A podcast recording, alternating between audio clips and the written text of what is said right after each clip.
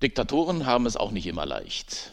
In Belarus kämpft Alexander Lukaschenka mit ungezügelter Brutalität um seine Macht. Und ob es ihm gelingt, sie zu behalten, davon hängt auch für den russischen Präsidenten Wladimir Putin ungeheuer viel ab. Und just in dem Moment wird Putins schärfster Kritiker Alexei Nawalny mit einer akuten Vergiftung ins Krankenhaus eingeliefert und dann nach Deutschland ausgeflogen.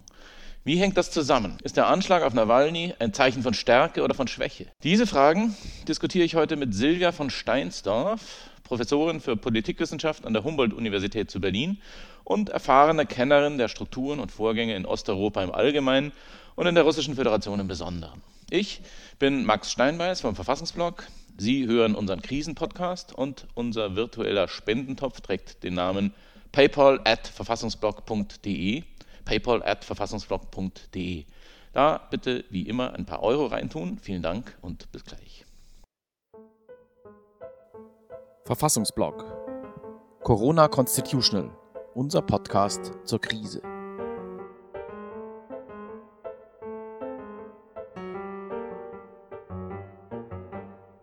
So, ich begrüße Silvia von Steinsdorf. Herzlich willkommen und vielen Dank, dass Sie sich Zeit genommen haben, hier mit uns über diese sehr, sehr aktuellen und spannenden und aufregenden Dinge zu reden. Alexei Nawalny liegt in der Charité, ist weiterhin im Koma, soweit ich weiß. Und ich und wahrscheinlich viele andere rätseln, womit wir es da jetzt eigentlich zu tun haben. Und insbesondere, was für ein Zeichen das eigentlich sein soll. Ist dieser Anschlag auf Nawalny, auf den einflussreichsten Oppositionspolitiker in Russland, aus der Perspektive der Regierung, ist das ein Zeichen der Stärke oder ist es ein Zeichen der Schwäche? Ja, erstmal äh, vielen Dank für die Einladung. Ja, wirklich spannende äh, Zeiten und ich würde wirklich gleich vorab gerne dazu sagen, wir bewegen uns alle im Bereich der Spekulation, weil es einfach unglaublich schwierig ist, gesicherte Informationen zu bekommen. Es ist ja schon wirklich wunderbar, dass das geklappt hat, dass Nawalny jetzt eben nicht mehr in Omsk ist, sondern äh, in der Charité liegt und man zumindest sich auf die medizinischen Angaben doch relativ stark verlassen kann. Also alles andere ist wirklich, möchte ich einfach als Disclaimer davor stellen, ist Spekulation, aber natürlich ist das auch notwendige Spekulation, weil wir müssen ja irgendwie versuchen zu verstehen, was da passiert. Und eigentlich müsste man sagen, wenn man es jetzt mal einfach so von außen betrachtet, ist es kaum rational zu erklären. Warum jetzt? Was soll das bringen? Also es ist eigentlich jetzt eine Baustelle mehr für Putin, wenn es denn tatsächlich so ist, dass es äh, bis von den obersten Stellen abgesegnet war und auch geplant war, diese Vergiftung, dann ist es schwierig, auf den ersten Blick zu sagen, warum jetzt? Denn eigentlich Zumal ja nach, auch nach dem, was wir jetzt schon in den letzten Fällen gehabt haben, äh, Litvinenko und auch jetzt mit diesem Tiergartenmord äh, und so weiter, ja doch äh, das Regime Putin gesehen hat, dass es trotz aller Verschleierungsmöglichkeiten immer wieder Möglichkeiten und Wege gibt, sowas dann doch auch nachzuweisen. Also insofern muss er ja im Prinzip auch mit dieser Form gerechnet haben und auch als jetzt eben dieser Versuch dann passiert ist, Nawalny so schnell wie möglich nach, äh, nach Deutschland zu holen, gab es ja wohl Verzögerungsversuche, aber keine wirklich massiven Verhinderungsversuche. Er hätte ja auch einfach sagen können, nein. Und das ist ja auch nicht passiert. Also insofern muss ja im Prinzip das mit einge, eingepreist sein, dass das Ausland erfährt, was tatsächlich passiert ist. Und das ist natürlich zunächst mal einfach ungünstig. Und das muss man ja nicht ohne Not herbeiführen, sowas. Deswegen würde ich jetzt sagen, gibt es verschiedene Antworten, warum man dieses Risiko aus der Administration heraus, dieses Risiko zu diesem Zeitpunkt eingegangen ist. Zunächst mal würde ich sagen, gibt es eine ganz einfache Erklärung. Und zwar ist es ja offensichtlich, dass Nawalny seit langem auf der schwarzen Liste steht ähm, und dass es aber offensichtlich auch nicht so ganz einfach war, diesen Anschlag durchzuführen. Und es kann ja durchaus sein, dass der schon sehr lange geplant war und dass eben da dann auch äh, Geheimdienstler auf ihn angesetzt waren, was wir ja jetzt auch seit dieser, was es jetzt auch amtlich ist, seit dieser Veröffentlichung in Kikommer-Molzew, wo sie ja gesagt haben, wie sie ihn im Einzelnen bespitzelt haben. Das ist ja anzunehmen, dass das nicht erst seit gestern passiert ist. Und es kann ja durchaus sein, dass sie diesen Anschlag schon lange geplant haben. Und jetzt hat er eben einfach diesen einen Moment der Unachtsamkeit gehabt und hat was getrunken, wo man vorher was reinschütten könnte. Und dann war es eben jetzt gerade. Also das heißt, es hätte im Prinzip zu jedem Zeitpunkt sein können, seit längerem, äh, weil das schon lange geplant war. Das ist eine relativ einfache Erklärung, aber ich finde die gar nicht so ähm, unsinnig und vor allen Dingen in Kombination damit, dass es ja auch gar nicht unbedingt gesagt sein muss, dass Putin selber jetzt den Befehl gegeben haben, jetzt Nawalny ausschalten, sondern das ist ja auch ein komplexer Apparat. Der russische Geheimdienst äh, führt ein Eigenleben und äh, dass Nawalny eben sozusagen eine missliebige Person ist, die beschattet wird und wo es vielleicht schon öfter mal man darüber auch äh, geredet hat, dass es nicht ungünstig wäre, wenn ihm was zustößt, dann kann es ja durchaus auch sein, dass da einfach jetzt äh, sich auch was verselbstständigt hat. Und es kann natürlich auch noch sein, dass es irgendwelche zusätzlichen Rechnungen gibt. Das haben wir gesehen bei dem Versuch, den Journalisten, der sich äh, offensichtlich angelegt hatte mit der Friedhofsmafia in, in Moskau, der dann plötzlich, dem man plötzlich dann eben diesen Fund an Drogen untergeschoben hat und äh, der dann wieder freigelassen werden musste äh, nach extremen öffentlichen Protesten. Und da ist ja offensichtlich gewesen, dass sich Teile des Geheimdienstes verselbstständigt hatten. Also auch sowas könnte es ja gewesen sein. Das sind also praktisch jetzt mal die Seiten auf der Seite des, wie, wie konnte das passieren oder warum ist es gerade jetzt passiert. Wenn man aber versucht, dem noch eine größere Logik zu unterstellen, dann ist natürlich klar, äh, also das sind einfach Warnungen. Also es gilt nicht nur Nawalny, sondern es gilt allen anderen, die eventuell auch solche Ideen haben, erfolgreiche Opposition zu betreiben. Also Opposition als solche ist sogar erwünscht, aber eben sie darf nicht erfolgreich sein. Und wenn es eben zu eigenständig wird und zu problematisch wird, dann kann einem sowas passieren. Das ist einfach die klare Botschaft. Ähm, und das andere ist, Nawalny ist nicht nur deswegen so ein besonders verhasster Regimegegner jetzt von Seiten des Regimes, weil er so bekannt ist, sondern auch, weil das, was er macht, ist ja nicht so sehr politische Opposition im klassischen Sinne, sondern eben seine Blogs und seine Videos äh, zur Korruption wo er immer wieder einzelne Persönlichkeiten aus der Administration sehr bloßstellt. Und sein letzter ähm, Beitrag in dieser Hinsicht galt dem gegenwärtigen Ministerpräsidenten. Also insofern kann das durchaus auch dazu beigetragen haben, dass sozusagen das Maß einfach voll war. Das war jetzt eine sehr lange Antwort, aber das zeigt eben einfach auch, dass es da eine Reihe von verschiedenen Gründen gibt, die eventuell auch zufällig oder auch geplant zusammengespielt haben können. Also deswegen auch ja die Frage nach, danach, ob Stärke oder Schwäche. Weil, also wenn es eine Machtdemonstration gewesen sein soll, dann war es ja auch eine nur teilweise erfolgreiche Machtdemonstration. Also was ist denn das für eine Machtdemonstration, wenn der Mann jetzt in der, in der Charité liegt? Also man sollte doch meinen, dass der KGB in der Lage ist, Mordanschläge dann wirklich auszuführen und, und auch eben das damit verknüpfte Signal. Das ist auch so ein Punkt, den ich nicht verstehe. Also wenn man das Ganze im Ausland macht, jetzt hier im Tiergarten, auf fremdem Territorium, dann dem Ganzen so eine Art James Bond-artigen Drall zu geben und eben dann mit besonders aufsehenerregenden Giften vorzugehen, die man, was da in, in Skripal-Mord offenbar eingesetzt worden ist und so. Also da, dass das in Richtung der eigenen Bevölkerung sozusagen einen gewissen Appeal vielleicht sich sich davon verspricht, das leuchtet mir noch ein. Aber ich frage mich, ob dieses Vorgehen im eigenen Land nicht auch irgendwie armselig wirkt. Auch das, die damit verbundene Gangsterhaftigkeit. Wie kommt sowas an bei den Russinnen und bei den Russen? Wem soll das imponieren? Also ich glaube, dass auch der Skripal-Mord äh, und diese ganzen Sachen, dass das weniger darum geht, so diese James Bond-Geschichte zu erzählen und zu sagen, wir sind ein Staat, der, ne, wir, wir sind tolle Agenten. Also auch da ist es ja wieder schwierig, wirklich gesichert was zu sagen. Aber was ganz sicher ist, ist, dass die Popularität Putins im eigenen Land und auch seines gesamten Regimes, also des Putinismus sozusagen, dass die also der ist jetzt nicht in solchen Trouble wie im Moment beispielsweise gerade Lukaschenko. Also der hat schon noch, da gibt es eine solide äh, Machtbasis auch, aber es ist jetzt nicht mehr der große Held, der er vielleicht mal war. Und insofern glaube ich, sind die Ausschläge nach oben und nach unten irgendwann äh, in dieser Popularität dann auch durch solche Ereignisse gar nicht mehr so wichtig, weil die Botschaft ist klar, dass sowohl die Anhänger als auch die Gegner trauen Putin sowas zu, beziehungsweise seiner Administration. Das ist ja auch äh, so erwiesen. Entweder man übernimmt die westliche äh, Sichtweise und sagt, das ist die Vorgehensweise eines Schurkenstaates, oder man sagt, ja, das ist eben das kräftige Russland, was sich verteidigt gegen diese ständigen Angriffe, die von allen Seiten kommen und dann eben eventuell auch mit solchen gezielten Ausschalten von ich sage das jetzt in Anführungszeichen, ne, äh, schädlichen Elementen. Diese beiden Narrative sind da und ich denke, an denen wird sich jetzt gar nicht so wahnsinnig viel ändern. Insofern glaube ich, die Sache mit der Machtdemonstration, da ist eher das, was Sie gesagt haben, ist vollkommen richtig, wenn es schiefgegangen ist. Dann ist die Botschaft, aha, die Macht ist noch da, sowas anzuordnen und auch umzusetzen, aber mit anderen Worten, der Geheimdienst ist so blöd, dass es dann am Ende nicht richtig funktioniert. Äh, aber das wissen wir einfach noch nicht. Also es kann ja durchaus auch sein, dass es erfolgreich war und dass sie das auch längst wissen und dass im Prinzip da jetzt der Tod nicht eintritt, aber letzten Endes Nawalny als Oppositionspolitiker auf die Dauer ausgeschaltet ist. Das kann durchaus sein. Und dann kann es ja durchaus auch sogar sinnvoll sein zu sagen, es ist eben, er ist eben nicht erschossen worden, wo man klar sagt, da kann man feststellen, woher kam die Kugel, sondern es ist eben jetzt so eine Indiziengeschichte und man kann dann vielleicht dieses Narrativ, zumindest denen gegenüber, die sowas, die sich auf sowas einlassen, das waren wir gar nicht und da wird jetzt wieder vom westlichen Ausland so eine weitere Lügengeschichte zur Schädigung Russlands verbreitet. Auf den Zug kann man dann ja auch aufspringen. Also, also man muss wirklich sagen, ich, ich hoffe sehr, dass man an dem Gesundheitszustand noch wieder was machen kann, aber das haben wir ja letzten Endes auch gesehen äh, bei Litvinenko und so weiter, dass das dann lang gedauert hat, aber eben leider erfolgreich war.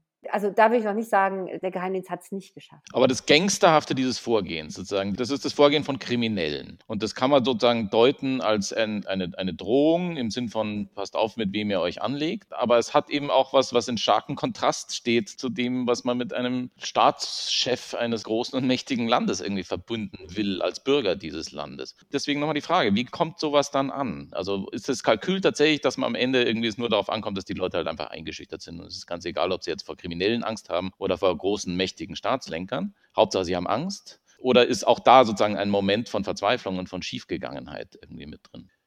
Also ähm, man kann ja durchaus sagen, je mehr Repression, und das ist ja ein ganz klares, also ist ja ein ganz klares Repressionsinstrument, ähm, was ja sogar, wenn man jetzt diese These vertritt, es soll Angst und Schrecken verbreiten, dann ist das ja im Prinzip eine Form von Terror, die da ausgeübt wird gegenüber der eigenen Bevölkerung, wo man zeigt, passt auf, seht, was passiert, wenn ihr aufmuckt. Wenn ein despotisches oder autokratisches Regime zu solchen Mitteln greifen muss, dann ist das sicher kein Zeichen von Sicherheit und Stärke, denn ein, ein autokratisches Regime, was sich anders legitimieren kann, nämlich durch freiwillige Zustimmung und freiwillige Unterstützung, sitzt fester im Sattel. Das ist gar keine Frage. Das andere ist natürlich aber, dass gerade wenn man in ein autokratisches Regime schaut und sich anguckt, äh, woher die Legitimation kommt, dann ist es in, in aller, allermeisten Fällen eine Kombination von verschiedenen Elementen. Und dann ist eben eines tatsächlich der Versuch, Zustimmung zu generieren, beispielsweise durch eine bestimmte Form von Sozialpolitik, eben durch Policies oder solche Sachen.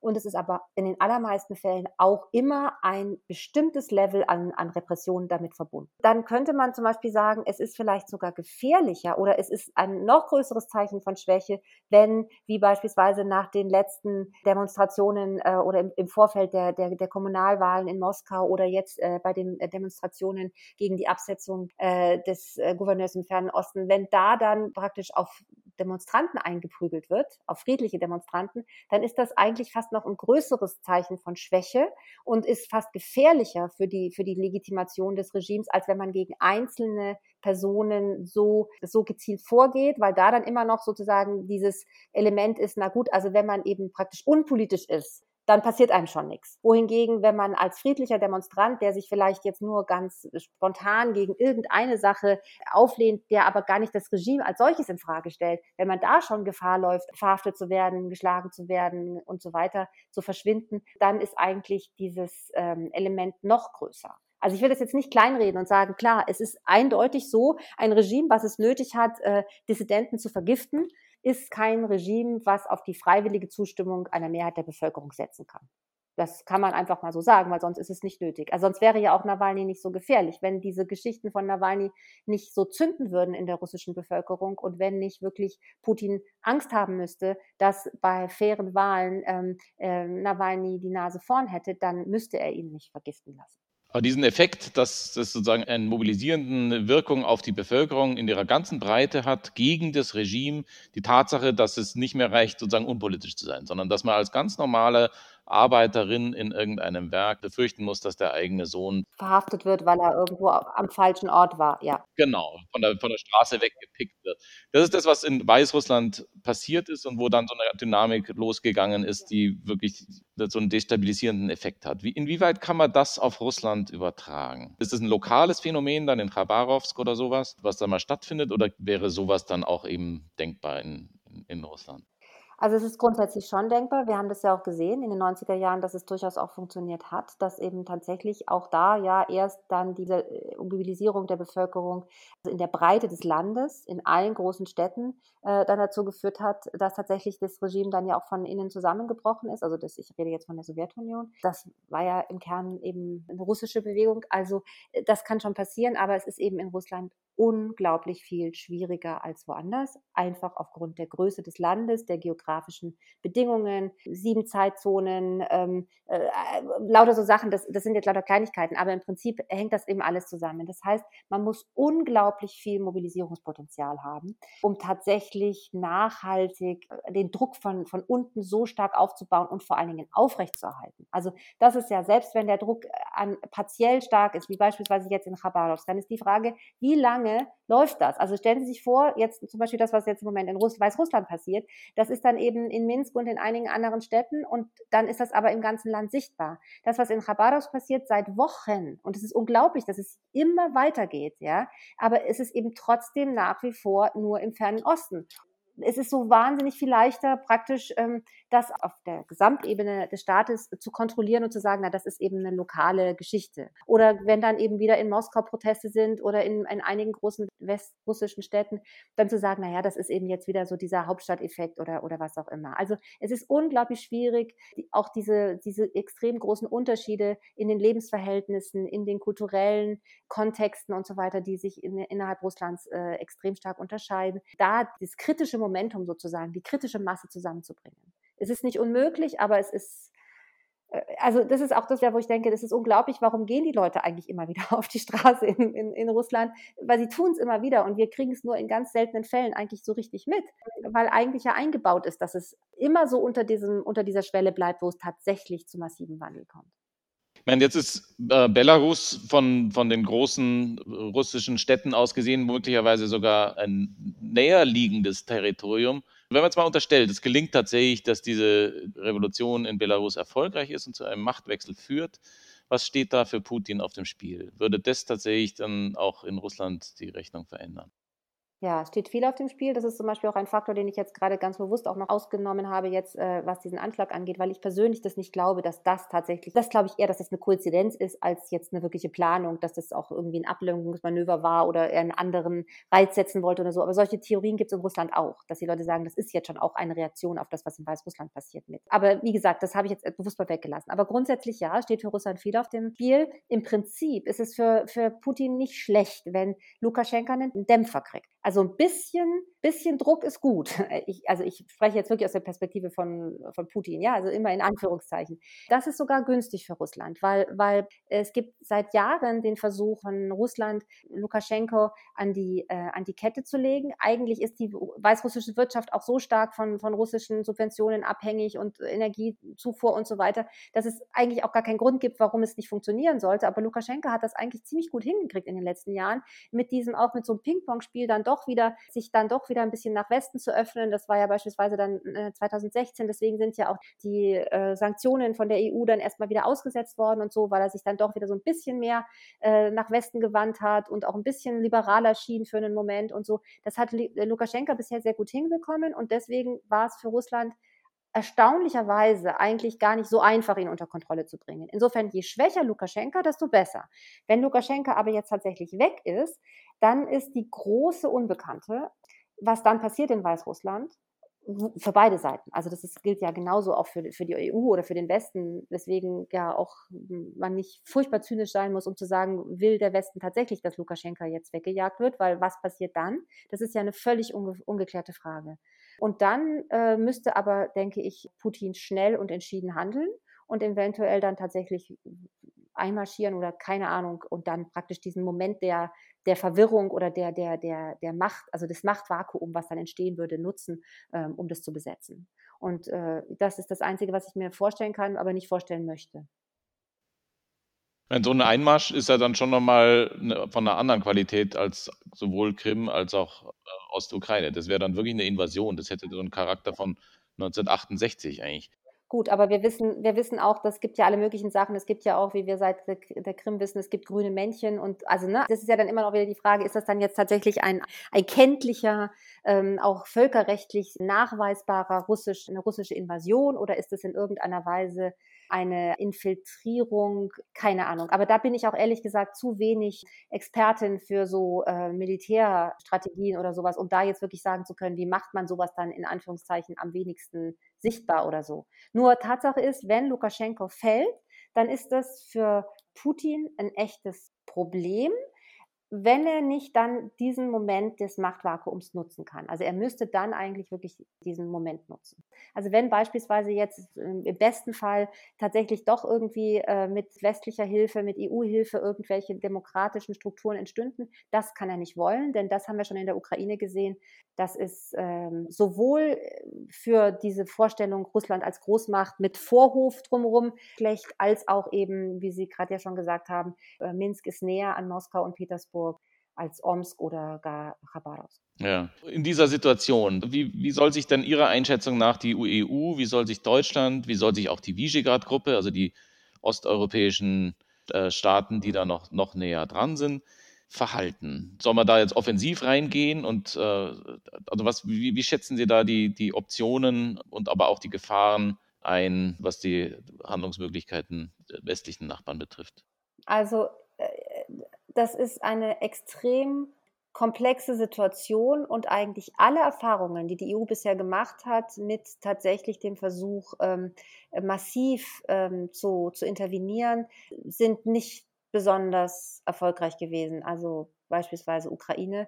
Ähm, und da muss man sagen, in der Ukraine gab es einen klaren Ruf nach der EU. Also da ging es ja genau darum, wenden wir uns jetzt der EU zu oder nicht, unterschreiben wir das Abkommen oder nicht. Äh, in Weißrussland bisher ist die EU überhaupt kein Thema. Also wir wissen, dass es die Bitte gab zu unterstützen, die sich dann aber gerichtet hat an Angela Merkel oder ähm, an die polnische Regierung. Also die EU als solche ist gar nicht offenbar auf, auf der Landkarte derer, die da jetzt demonstrieren, äh, so eine wichtige Figur. Insofern wäre es vermutlich in der Tat so, dass es dann eher die Nachbarn, die eben äh, traditionell, die nah dran sind, äh, die baltischen Staaten und Polen, äh, sind da die nächsten an, an Weißrussland dran, vielleicht auch Deutschland, ähm, die da was bewirken könnten. Aber die Frage ist natürlich immer was, denn also die Opposition in Weißrussland war dieses Mal deswegen so erfolgreich, weil sie zum ersten Mal so furchtlos aufgetreten ist, weil es eben neue Kräfte waren, äh, die, die Frauen von den verhafteten Männern, die ganz bewusst gesagt haben, wir sind keine Politikerinnen und wir wollen nur, wir wollen, dass Lukaschenko verschwindet. Aber darüber hinaus äh, weiß man nicht viel, was da jetzt an Programmen dahinter steht. Und dann eben wiederum mit diesem Problem, dass im Prinzip das Land komplett abhängig ist von von russischer Unterstützung bisher jedenfalls. Vielleicht wäre das eine Variante, dass wenn die EU sagen würde, okay, also wir nehmen, wir, wir versuchen dann Weißrussland ökonomisch massiv zu unterstützen.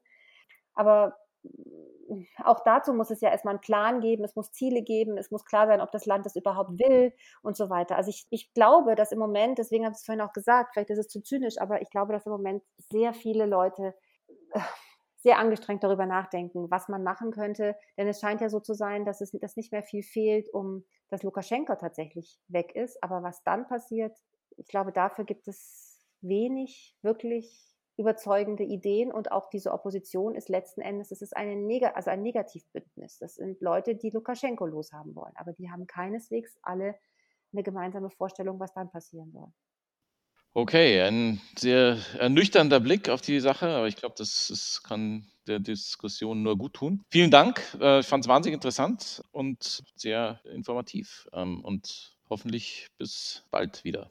Ja, vielen Dank. Und ich hoffe sehr, dass, äh, wenn wir das nächste Mal sprechen, sich einiges doch positiver entwickelt hat, als wir das jetzt vielleicht befürchten. Das hoffe ich wahrhaftig auch, ja.